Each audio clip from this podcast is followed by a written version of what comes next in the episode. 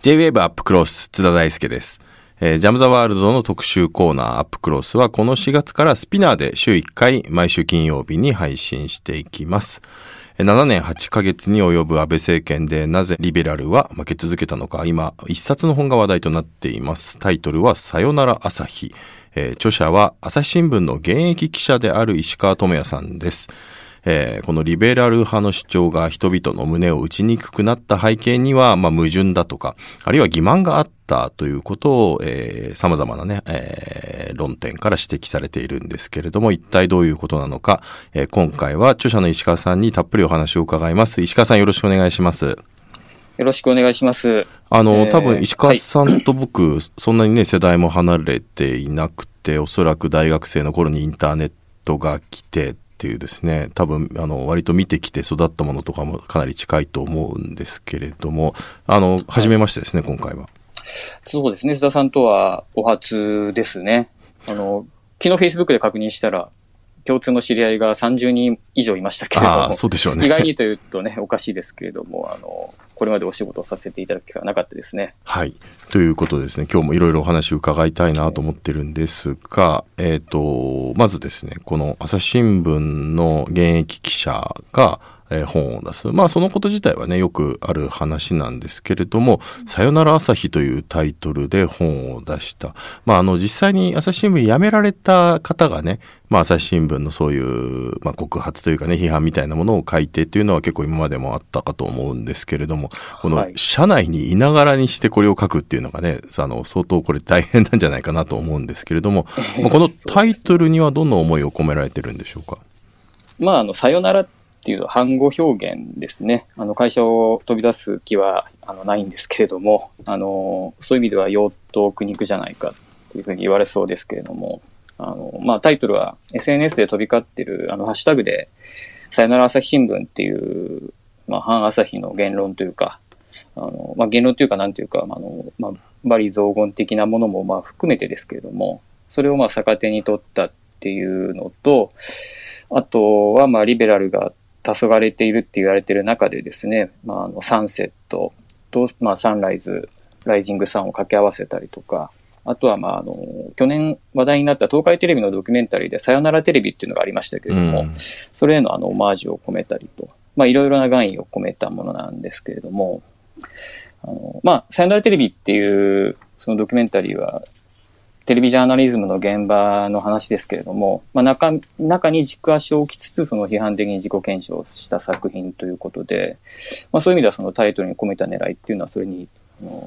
近いものがあるのかなというふうには思いますね。はい。あの、本、僕もあの読ませていただいて、非常にあの、興味深いし、ある意味では自分もジャーナリストとして、自分のことを批判されているようにも思ったりとか、あるいはまあ、あ、この点は本当にそうだよなっていうふうに同意するところもあるし、いや、この点は意見違うなとか、まあでも本当に、あの、いろんな、あの、ことを考えさせられる本だったなと思うんですけれども、これでももともと、あの、朝日新聞がね、ウェブでやっている、まあもともとは紙の雑誌だった論座が今、ウェブで、はい。えーなっていて、ええ。論座に、あの、石川さんがこの、まあ、記者という形でね、多分いくつかいろんな、あー長めの原稿とかインタビューを寄稿しているもの、まあ、これを再編集して、まあ、さらには、まあ、えー今起きている状況で、まあえっと、解題をして、という、まあ、再構成した本になっているんですけれども、これ、あの、論座で、えー石川さんがね、今まであんなに、ある意味ではその原稿自体にも、まあ、あの、朝日批判、直接ではないけれども、まあ、そういうものも含むようなね、原稿を結構書かれていたんだなっていうことを、まあ、なんかこの本で僕も、あの、初めて知った部分もあったんですけれども、そもそもが、この論座で、えーこういうような原稿を書き始めたきっかけって何だったんですか？そうですね、あの2016年からあの私、西武本社というところで福岡にいたんですけれども、あのそこから2018年にえー東京に戻ってきた時にですね、特別報道部というあの、まあ、調査報道をやる部署にいたんですね。で、まあ、私はま大体社会部にずっといて、まあ、事件とか事故とかをも含めて、えーまあ、非常に目先のことに追われる仕事をずっとやってきたんですけれども、まあ、特別報道部というところに行って、まあ、調査報道を専門にやるというふうになったときに、まあ、割と、時間ができたっていうと変ですけれども、あの、そういうタイミングで、まあ、あの、これまでの記事読んでた、まあ、ロンザの編集部の人から書かないかと、まあ、お声掛けいただいて、書き始めたっていうのが、まあ、直接のきっかけなんですけれども、あの、まあ、新聞記事とは違う、本当に論考を自分で長く書けるという、まあ、場なので、あのまあ、本当にその時々の、まあ、トピックで、まあ、書いてきたら、もう2年半ぐらいで30本、40本近くですかね、あっという間に行ってしまったということで、まあ、いわゆるその、なんていうか、朝日批判っていう今お話ししたけど、それを書くつもりはまあ全然なかったんですけど、まあ、ジャーナリズムの課題とか、あのー、ちょうどその言語が変わるときとかですね、そういうタイミングでこういろいろと、まあ書いていったら、結果的にはこうリベラルの自己検証本というか、まあそういうふうに、まあ、なんとなくテーマが、あの、なっていったっていうのがまあ実態ですかね。うん。あのー、前書きのところでもね、触れられてますけれども、確かにここ2、3年ぐらい、やっぱりその、リベラル、従来の左派、リベラル側のことを批判的に、えー、えー、まあ、なんていうか、検証するとか、あるいは問題提起する本が、はい、確かに本屋さんでもよく見るようになっているんですよね。で、まあ、あの、この本はまあ、なんだ、そういう本と似ている部分もあったり、あるいはまとめているようなところもありつつも、やはりあの石川さんならではのあの視点がやっぱりいろいろ含まれているっていうのが非常に特徴のなんていうか類書があるようでないようなあの本になんか不思議な本に仕上がったなっていうふうにも思うんですけど実際にご自身でね最後まとめられてみていて出来栄えというか仕上がりどんな本になったというふうにお考えですか？うん、本当に、まあ、朝日批判や暴露本では全然なくてですね、まあ、タイトルはちょっと刺激的かもしれないんですけれども、まあ、本当に結果的にそういうふうにリベラルの検証になっていったっていうのが、まあ、まあ自分でもやっぱりそういうことに自分で興味があったんだなっていうふうにあのそういうふうには思っていますけれどもね、うん、実際どうですか、朝日新聞でね今も中で働いていて、まあ、そういう、えー、まあ、朝日新聞に対してということもあるでしょうし朝日がまあ代表しているリプレゼントしているような部分のそのリベラルに対しての信用、はい、なくなってるというか肩身狭いという思いってありますか？そうですね。あの、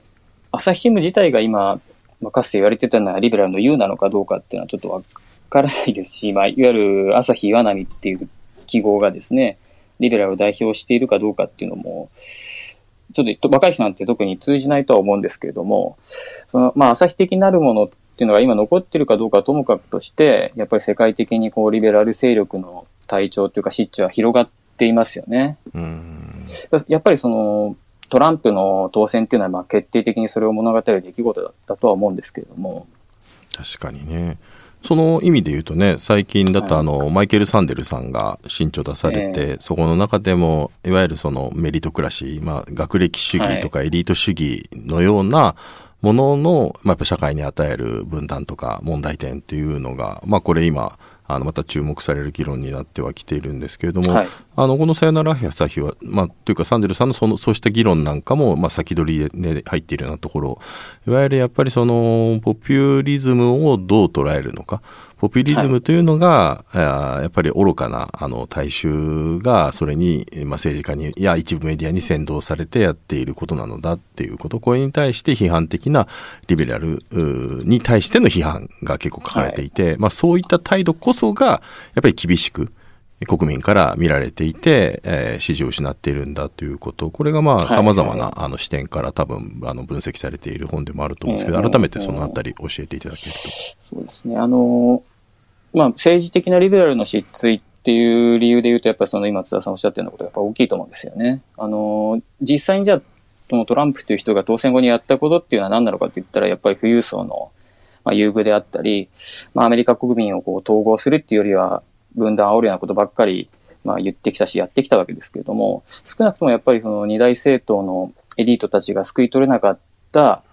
アメリカのこの中間層の没落への危機感っていうものを、やっぱり大いにこう刺激して、まあ、まさかまさかであの、超大国の大統領にまでなってしまったわけですけれども、あの、やっぱりブレグジットの国民投票、イギリスで起きたこともやっぱり同じだと思うんですよね。あの、まあ、グローバルで国際派で、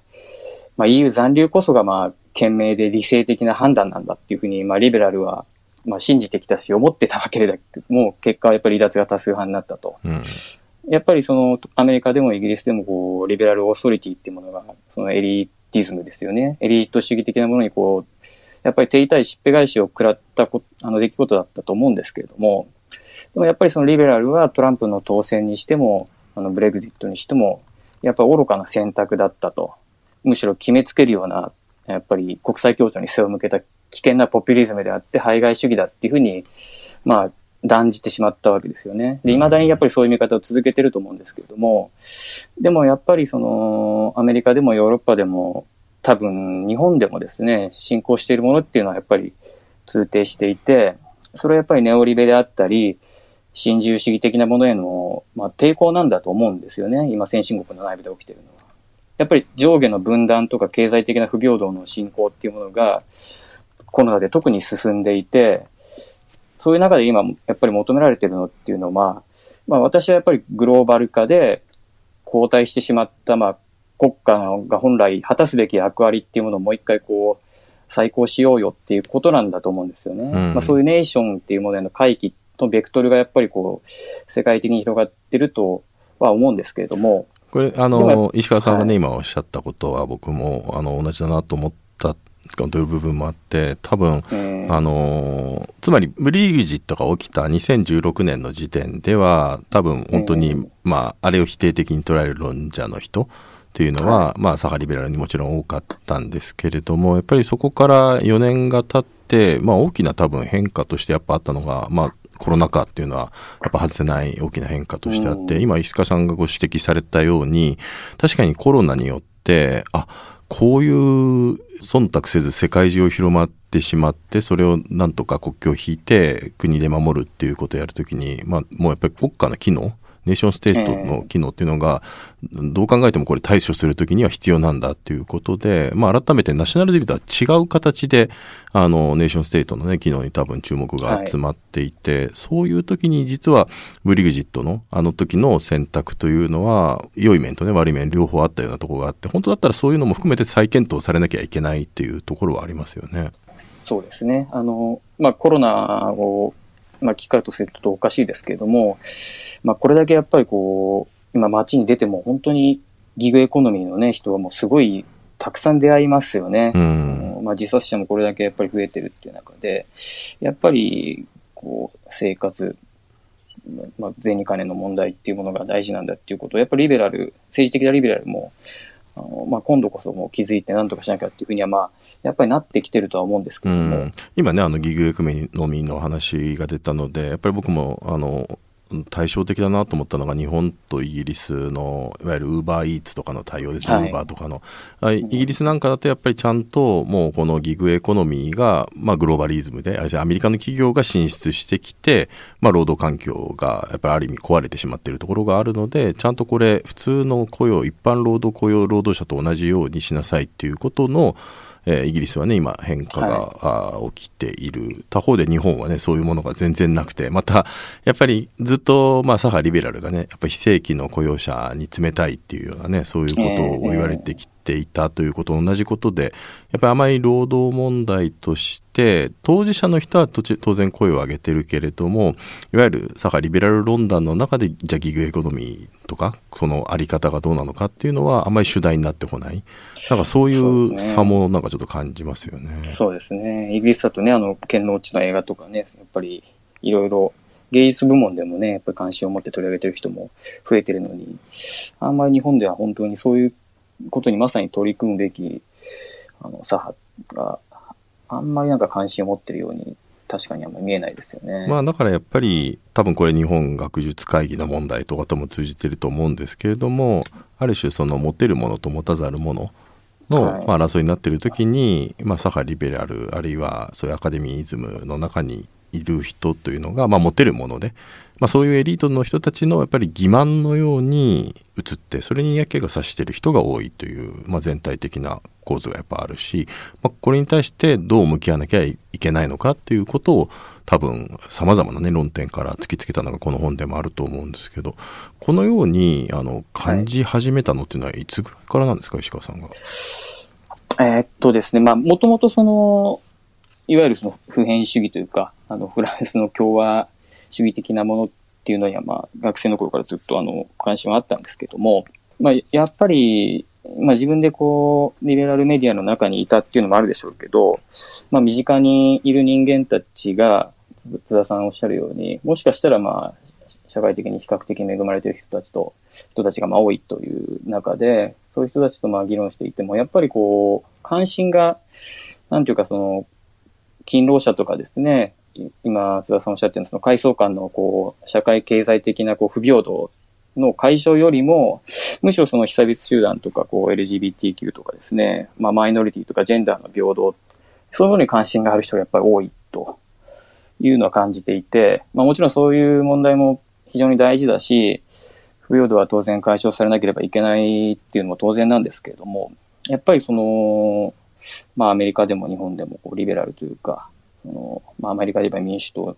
ですけども、まあ日本で言えばその立憲民主とかですね、そういう岩盤支持層の人たちが、やっぱり平均的なこう、アメリカ人とか平均的な日本人の、こう、政党だっていうふうにも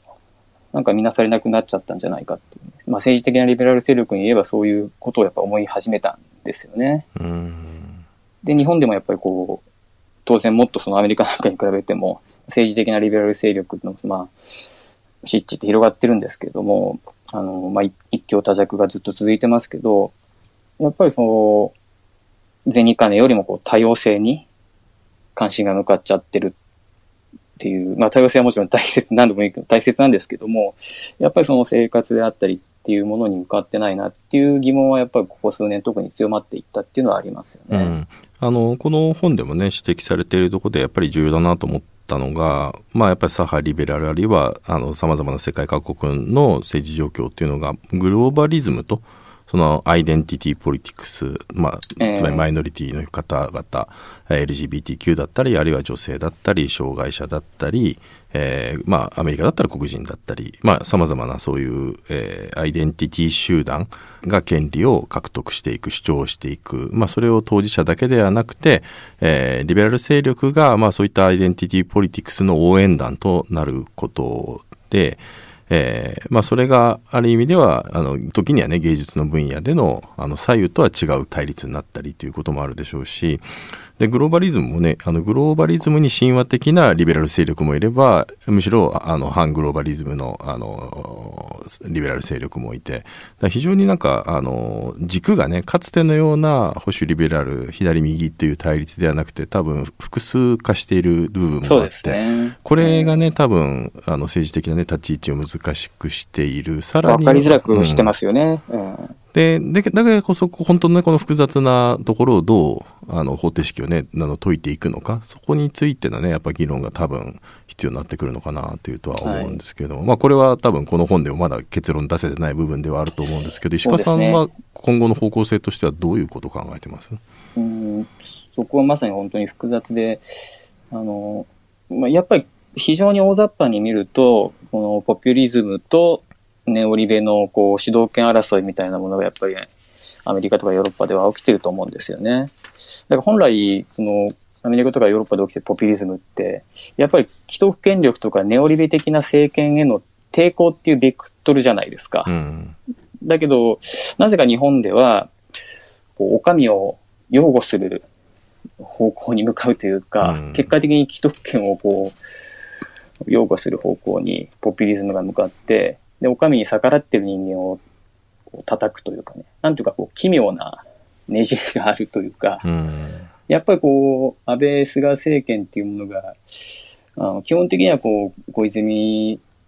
路線以降のですね、こう新自由主義的なものだっていうこと自体が、もしかしたらあんまりこう認識されてないっていうか共有化されていないっていうことも理由なのかもしれないですし、あの、まあ、まさにそこをこうきちんと読み解いた上で、こう多数派をまあ、政治的リベラルであったら、やっぱその上でまあ、当然目指すのが、まあ政治ですし、まあ、リベラルメディアの役割としては、やっぱりそこをちゃんと読み解くことなんじゃないかなとは思うんですよね。うん。やっぱり、あの、記者として、まあ自分の働いてる会社、どうしてもこの新聞ってね、はい、まあ一般の人はあんまりよく分かってないと思うんですけど、いわゆる社論っていうのがあるじゃないですか。はいはいはい。うん。あの一応社としては例えば原発だったら、まあ、この本でも振られているようにかつては、えー原発はあイエス・バットっていうあのスタイルだった。あの認めるけれども、まあ、総論は賛成だけど個別にはいろいろ言っていくよっていうようはない。スタイルだったのが、まあ、あの東日本大震災と福島第一原発の事故を受けてえー明確に今反対の立場に変わった。ただ、まあ、S にあある程度会社として、まあ、社説で書かれるようなもんですよね。ああいう社論という方のがあった時になかなかそういう社論と違うことを記者がとりわけね、まあ、ツイッターとかでは別でしょうけど紙面なんかでね書くのがあのすごく難しいっていうようなねところがこれが多分一般の人にあんまりよく分かってないところでもあると思うんですけど このなんかあのそういう社内にいながらこういう報道の姿勢だとかこのあの社説とか、まあ、このオピニオンの記事とかどうかと思うっていうのは結構やっぱり感じてる部分はあるんですけどえーまあ、時々ありますよね、やっぱりね。うん。あの、おおむね、その、まあ一応リベラルな新聞社なので、まあ社説っていうものがそもそも社論なのかっていう問題もあるんですけれども、うん。まああの、なんとなくやっぱり、憲法9条は当然合憲だし、まあ自由とかですね、その平等っていうものを大事にするという、まあ社説が多いので、あの、賛同することも多いですけど、やっぱりちょっと違うなって思う時も、まあ、あの、やっぱりなくはないですよね、当然。あの、うんまあ、人間だから 意見がたくさんあるので、そういう意味で言うと、やっぱりこう、ブレグジットとかに対するこう、まあ、社説とか、そうですね、まあ、論説はちょっと違うんじゃないかなって思うことはやっぱり多かったですね、ここ4、5年。ああやっぱりそれはかつてよりもあの最近やっぱり近年それを感じる機会が増えてるってことなんでしょうね。そうですね。うんまあ、やっぱりこう、グローバル化が進化していく中で、どんどんこう、まあ、それに本当に反するかのようなですね、まあ、社説も実はあの多いんですけれども、でも、その中身をよく読んでみると、結局、この、まあ、いわゆるこう、エリティズムであったり、こう、ポピュリズムをですね、大衆迎合主義だっていうふうにまあ決めつけて、で、まあ、ブレグジットもやっぱり、あれはまあ基本的には愚かな選択だったという、そうは書いてないけども、よくよく読んでみると、やっぱりそういう社説がまあやっぱ多かったですよね、ね、うん。朝日新聞まあこれのまさにね「さよなら朝日」でもこれでも指摘されてますけど、まあ、朝日新聞だってもともとはあの不偏不党を掲げた大衆向けの新聞になってたわけで今ね、うんあの高級紙のような感じになってるけれどももともとでも出発点違いますよねっていうところもありますよね。そうですね。まあ、古新聞からスタートしたですうね。んそうですよね。まあだから、うんあのそういうことも含めてねやっぱりあの本当はねやっぱりいろいろ考えなければいけないことは多いとは思うんですけれども実際どうですか？これ出されて反響というか社内の中であんまり触れちゃいけないみたいなそういう空気は感じてらっしゃいますか？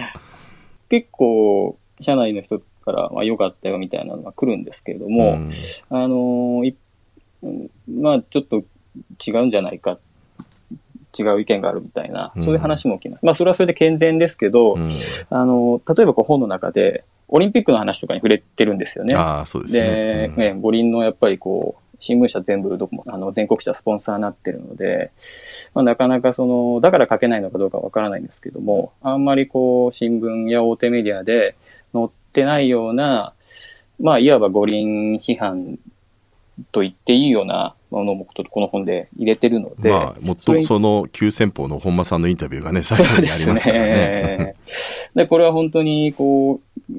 自分もこういうこと書きたかったけど、なかなか新聞ではみたいな、そういう、こっそりですね、メールを送ってきてくれたりとかっていうのは結構ありましたよね。なんか僕も全国市から地方紙までいろんなあの記者の知り合いの方多いんですけどなんか僕の印象だとやっぱ朝日新聞の人って特徴があってすごいええ会社の悪口をすごい嬉しそうに言う記者が多いのが 朝日新聞なんですよね。いやだからそれぐらい会社の悪口を堂々と言ってでも朝日が大好きみたいな。やっぱそういう人が多いのがなんか朝日の特徴かなっていうふうに自分では分析してるんですけど。そうですね。まあ、こう飲み会とか、その、裏で言うんじゃなくて、まあ、正面からね、もっとみんな、あの、言った方がいいと思うんですけどね。うんであれば、その方がやっぱり、まあ自由で本当に寛容なメディアなんだっていうふうな、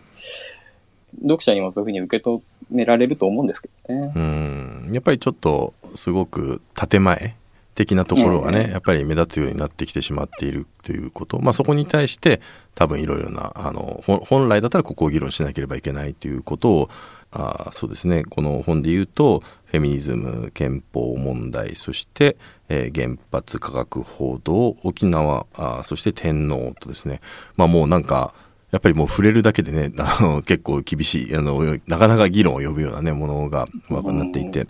僕自身ですね、あの、やっぱり読ませていただいた中で、3章、この、え憲法9条の問題、あるいはまあ4章の原発の問題、沖縄と本土の問題、天皇の問題、もう3章以降はもうなんか大体ほとんど意見同じだなと思いながら、あ、本当ですか？はい、あの、僕自身はもうあの9条であってもあの議論するべきだと思いますし、で、まあ、原発とか核報道に関しては本当にあのこのやっぱり、まあ、これ解説で、えー、井上達夫さんもねあの読みどころだっておっしゃってたように、はい、あのすごくあの、まあ、朝日新聞がねやっぱり原発に局面局面でずっとやっぱり原発がここまで大きくなってしかもそれに歯止めをかけられなかったっていうことのやっぱり責任があるんじゃないかっていうことを書かれていて、はい、で沖縄の話でもですねやっぱりこの基地引き取り論ってありますよね沖縄の。あの、えー、ただそれがやっぱりリベラルの中でももう米軍基地は日本全国どこでもいらないんだっていうことリベラルの左派の人がいることによって結果沖縄にだけ負担が過重にかかっているっていう状況もあるので、はい、僕は基地引き取り論っていうのは十分あの本土の側で責任を持って議論するべきだと思っているので。その点も同じでですねなので、まあ、3章以降は大体同じだったんですけどやっぱりあの、他方でやっぱり2章のフェミニズムのところは、はい、あの、まあ、僕もアファーマティブアクションをね、愛知トリエンナーレで実はやった人間でもあるので、えー、結構そのアファーマティブアクションに対しての批判的なこともいろいろ書かれているので、ここはちょっとなんか、あの、いろいろご意見伺いたいなと思ったところでもあるんですよね。えー、そうですね、津田さんとは、もしかしたらちょちょっと意見が若干異なるかもしれないですね。うん、あのー、この問題については。まあ、この本でもね結構最初の方に、ね、出てくる重要な部分でもあると思うんですけれどもこのいわゆるアファーマティブアクションとか、えーまあ、パリテを推進というものに対しての、えー、まあ、違和感否定みたいなところをちょっと簡単に説明していただけると。はい、これも非常にこ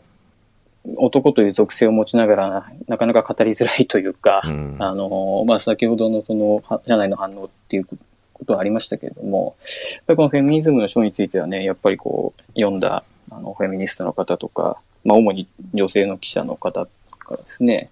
まあ、あんまり評判はあんま良くなくて、実際に、ね、反論や攻撃も、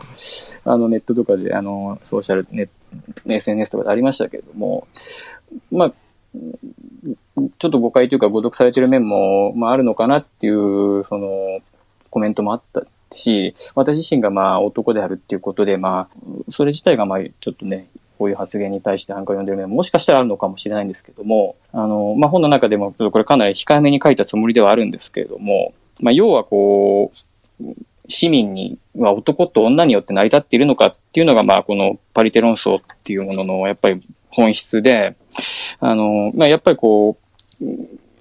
とりあえず市民っていうものは、ま、普遍的なものであってですね、特定のの民族であったり、まあ、特定の宗教を持ってる人たち、キリスト教徒や、まあ、ムスリムであったり、あるいは、まあ、この、肌の色、あるいはその性別、男や女によって、こう、成り立っている、構成されているってものじゃなくて、そういう、まあ、とりあえず差異をですね、一旦こう、政治的、あるいはこの法的な、その、あの、空間概念においては、まあ、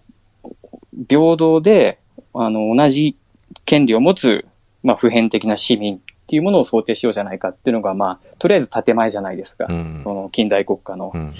あの、という考えからすると、やっぱり男と女という差異であっても、それは特別なのか、そうじゃないのかっていうことで言うと、やっぱり基本的にはやっぱりこう、あの、平等な個人の権利によって、やっぱり、あの、政治っていうのは参入するだものだと、まあ、私は思ってはいるんですね。そうすると、やっぱりこう、特定の属性にですね、基づいて、まあそ、の特定の属性によってやっぱりその歴史的、系統的にこれは差別をされてきたし、不利益を被ってきたんですけれども、あのそれを理由に、やっぱりその、いきなり文句を解放されても、平等なやっぱりスタートラインに立てないと。だから、やっぱりその一定のこう融合しましょうじゃないというのがまあ、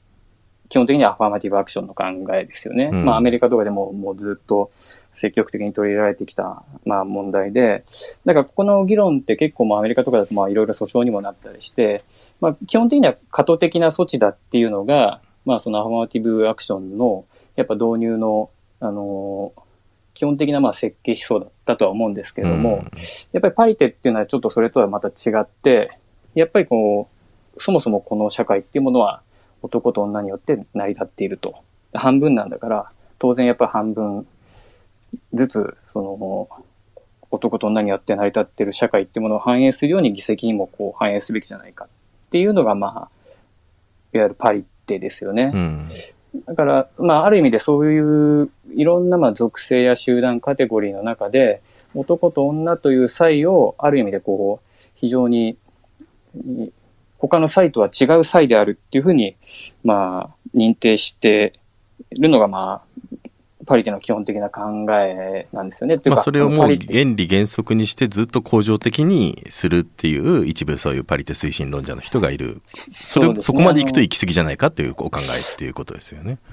うーんとね、まあ、フランスとかでまあ少なくともパリテを推進しようとしてた人たちは、まあそういう男と女っていうのはまあ、それぞれ違った人類のあり方なんだっていう考えなんですよね。うん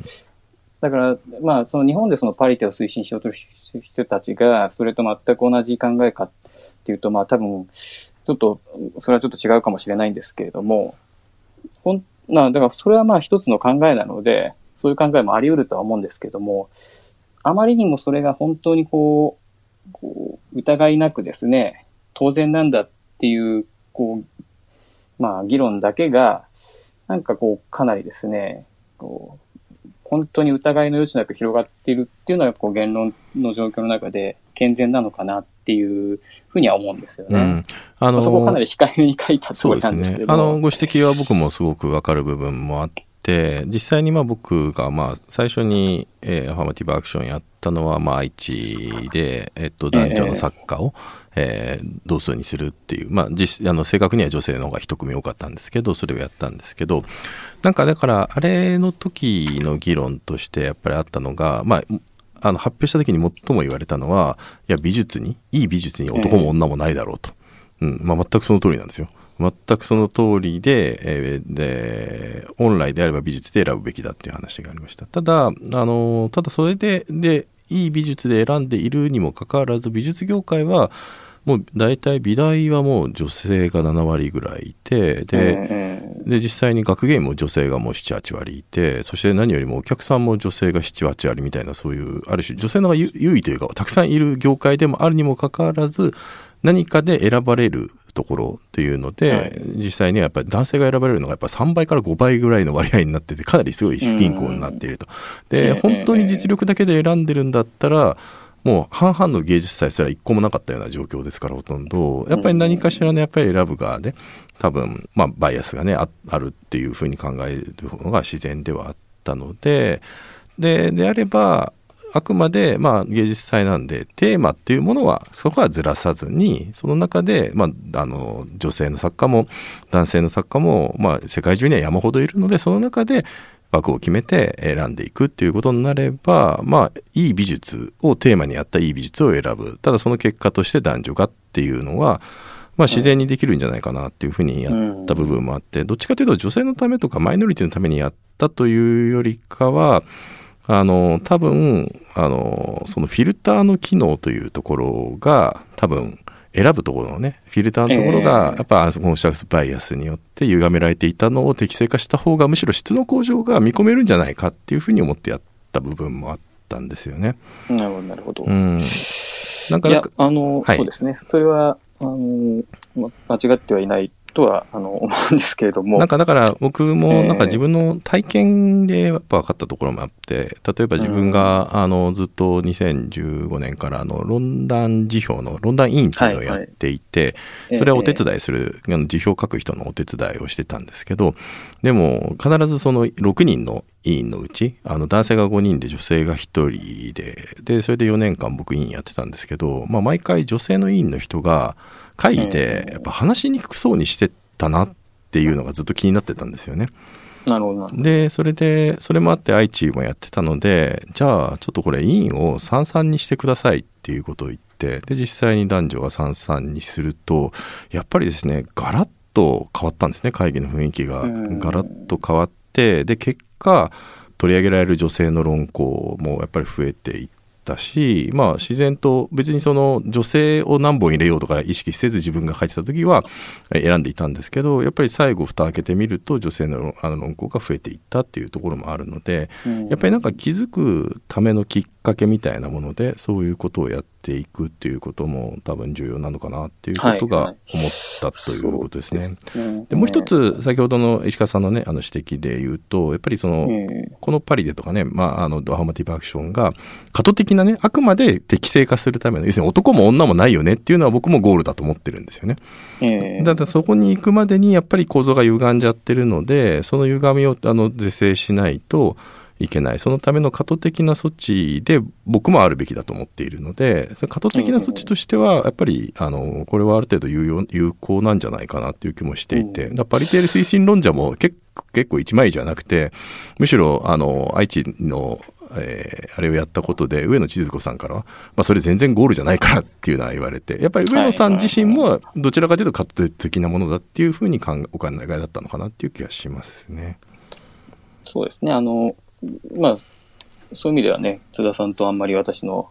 あの意見も隔たりはないのかなと思いますけどそうそう、その過渡的な、ね、えー、やつかどうなのかなっていうことではですね。だから、まあ、ね、当然そうですね。えー、圧倒的に今男社会なわけですからね。うん、ただまあ、逆に言うと、ただ、あの、アイデンティティポリティクスがね、やっぱ強くなりすぎると、やっぱり本来目指すべきは、あ石川さんが先に言った、実は、あの、男も女も、あの、ない。で、えー、平等にこれはあの考えられる世界だよねっていうところがゴールである。ある程度のゴールであるっていうこと、そこのやっぱり、まあ、アイデンティティポリティクスが行き過ぎるとそのゴールが見えにくくなってしまうっていうこと。まあ、そこの違和感みたいなものなのかなっていうことは思ってたんですよね。そうですね。まあ、アイデンティティポリティクス自体が、まあ、あの、もちろんその声を上げてる人たちが声を上げること自体は全くおかしいことじゃなくてですね、あの、虐げられてきた人たちが当然やっぱこう結束するっていうこともおかしいことじゃないんですけれども、やっぱその平等な、あの、同じ市民であると、っていうところからですね、まあその原則に全くその、この社会が成り立ってないじゃないかっていうところが、まあ、多分かつてのこの公民権運動とかですね、あの、が訴えられてたことだと思うんですけれども、うん、やっぱり今のこう、アイデンティティポリティクスっていうのは、かなりこう、アイデンティティって言ってもその、個人のアイデンティティというよりやっぱり集団属性、カテゴリーのアイデンティティを、よりまあ打ち出して、この、まあ、差異を本当に打ち出すような傾向がまあ、あると言われてますけれども、まあ、ちょっとそれが行き過ぎると本当に、まあ極論ですけれども、の、まあ、分断をより呼び込んでしまうっていうことにもなり得るんだと思うんですよね。うん、でその中に、特にそのアイデンティティポリティクスの中で、やっぱりこう男女という問題は、やっぱりかなりこう、性別の二元論に基づいてのですね、あの、ものと結びついて、特にその、あらゆる際の中でも、全然違う別の意味を持ってるっていうふうな、まあ、考えを、まあ、パリティの推進論者の、まあ、中の一部ですけど持ってる人たちもやっぱりいると。で、まあ、それが本当にその、まあ、リベラルな価値観に合致してるのかっていうような疑問がまずあるのが一つと、うん、あとその、まあ、津田さんおっしゃる通り、今、やっぱり特にこの日本の社会でもうそもそも圧倒的にこう男女の間のですね、非対称性があるわけですから、やっぱりこの社会のいろいろな、まあ、芸術集団でもですね、いろんなところでやっぱりこう、まあ、集団があり、団体があったりする中で、一定程度やっぱりですね、まあやっぱり半分ぐらいになってた方が自然だよねっていうことで、数値目標を設けるっていうことは、まあ、私も全くおかしいことじゃなくて、やっぱりこう、あの反対もしないし、それはまあ、あの、正しいことだと思うんですよね。で、それがまあ、過渡的な措置なのか、最終的にやっぱりこう男女っていうのは、その二つのですね、性によって社会が成り立ってるんだから、当然この、あの半分ずつ、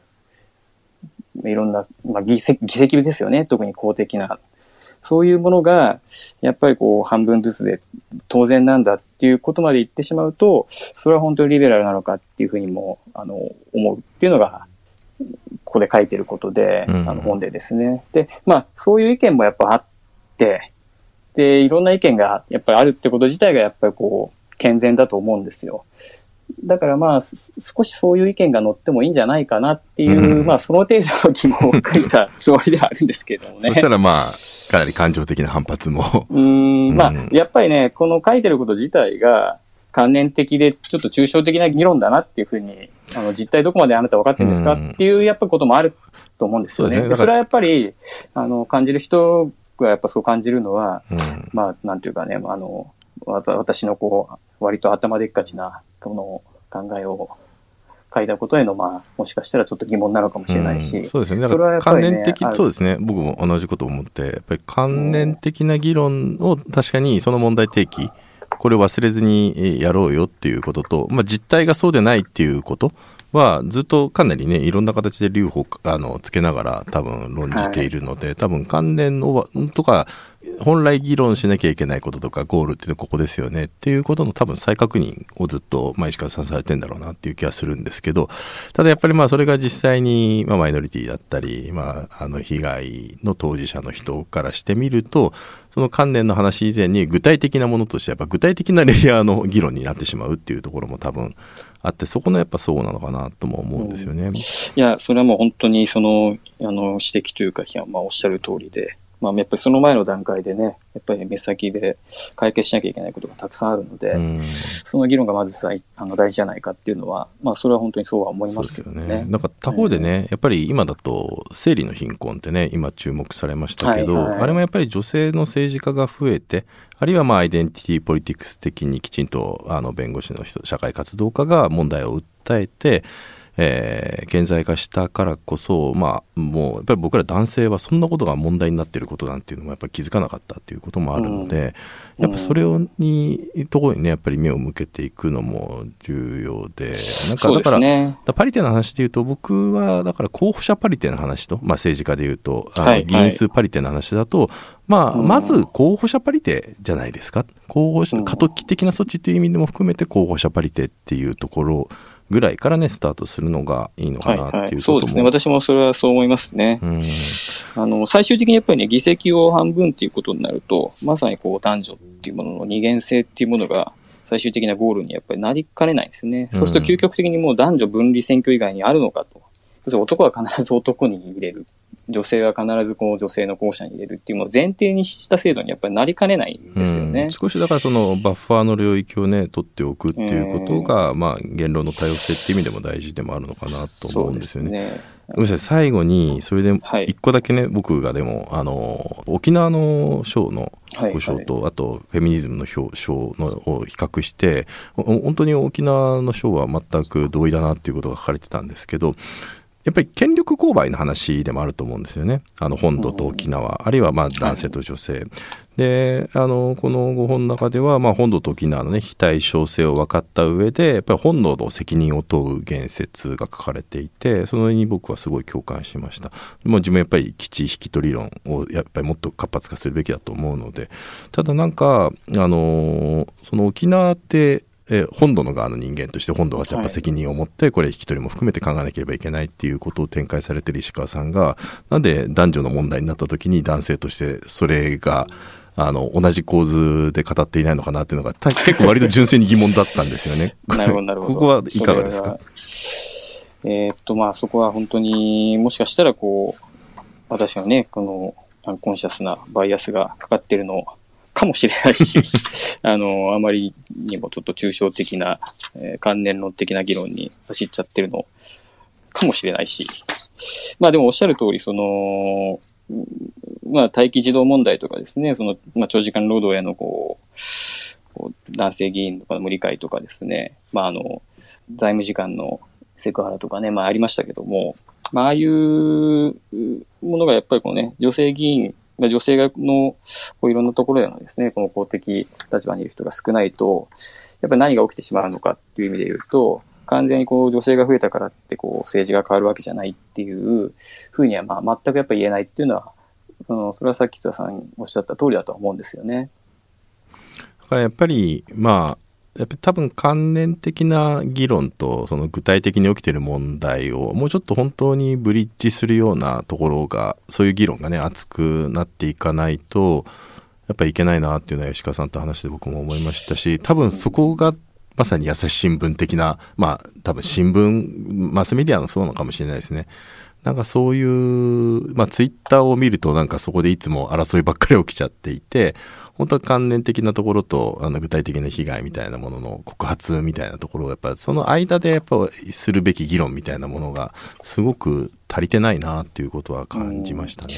まあやっぱり原理がどうあるべきかっていうものが先にあった上で、やっぱりその、まあ現実っていうものをまあ見ていくってやっぱ必要だとは思うんですよね。でもやっぱ関連的ではあるんだけれども、原理の問題ってやっぱりこう、アマモティブアクションにしても、あのこうパリテのですね、フランスでまあ99年憲法改正されましたけども、その時もやっぱりこう、徹底的に本当に議論されてるんですよね。うん、もう言論の場であり、政治の場であり、まあ本当に、まあ議員が、それはやっぱり徹底的なまあ公聴会とかも開かれて、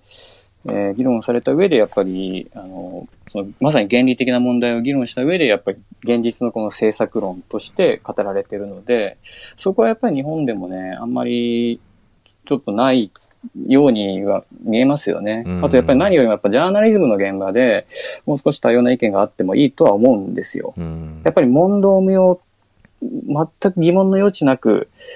やっぱりでクォーター絶対いいもんなんだっていうのだけではやっぱりちょっとおかしいと思うんですよね。で、それに対して、やっぱりこう石川の意見、少しこれは抽象的すぎるんじゃないかとかですね、またその議論が起きてる。それはやっぱりリベラルな言論空間の中で、やっぱり少なくともリベラルメディアのですね、